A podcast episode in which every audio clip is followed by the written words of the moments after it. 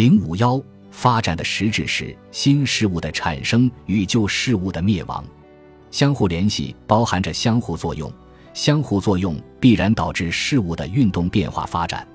运动是物质的存在方式，是一般的变化；发展则是指事物上升的运动。从总体上看，现实运动无非有三种方向：一是单一水平的转化，即同一等级运动形式间的变化；二是下降的运动，即从高级形式向低级形式，从有序向无序的变化。三是上升的运动，即从低级形式向高级形式，从无序向有序的变化。发展是上升的运动，其实质是新事物的产生与旧事物的灭亡。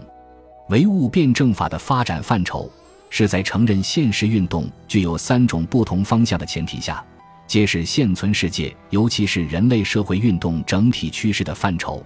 其着眼点是新事物的产生与旧事物的灭亡。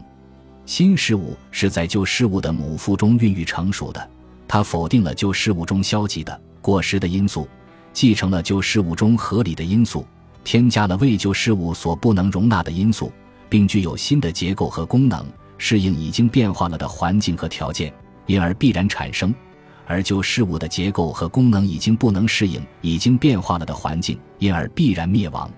新事物的产生与旧事物的灭亡是不可抗拒的。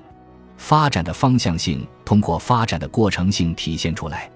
每一事物存在本身就是一种特定的运动过程，每一事物都有其生成与灭亡的过程，而生成与灭亡意味着具体事物的运动过程从属于一个更大的过程。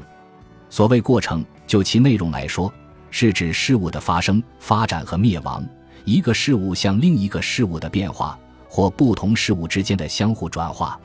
过程以事物为载体，它总是事物的变化，或是处于变化中的某种事物。在这个意义上，没有事物的存在，也就没有过程。这是一方面。另一方面，过程既然是事物的变化，那么没有事物的消失即变成非存在，同样也没有过程。存在就是有，它是事物的自我同一和自我保存的趋向；非存在就是无。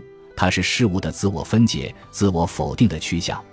换言之，存在是事物的肯定因素，非存在是事物的否定因素。在这个意义上，过程就是存在与非存在的统一。我们只有理解和把握存在与非存在的辩证关系，才能揭示过程的本质。联系与发展是通过一系列基本环节而得以实现的：内容与形式，本质与现象。原因与结果，必然与偶然，现实与可能等，构成了联系与发展的基本环节。它们从不同方面，在不同程度上体现着世界的普遍联系与发展。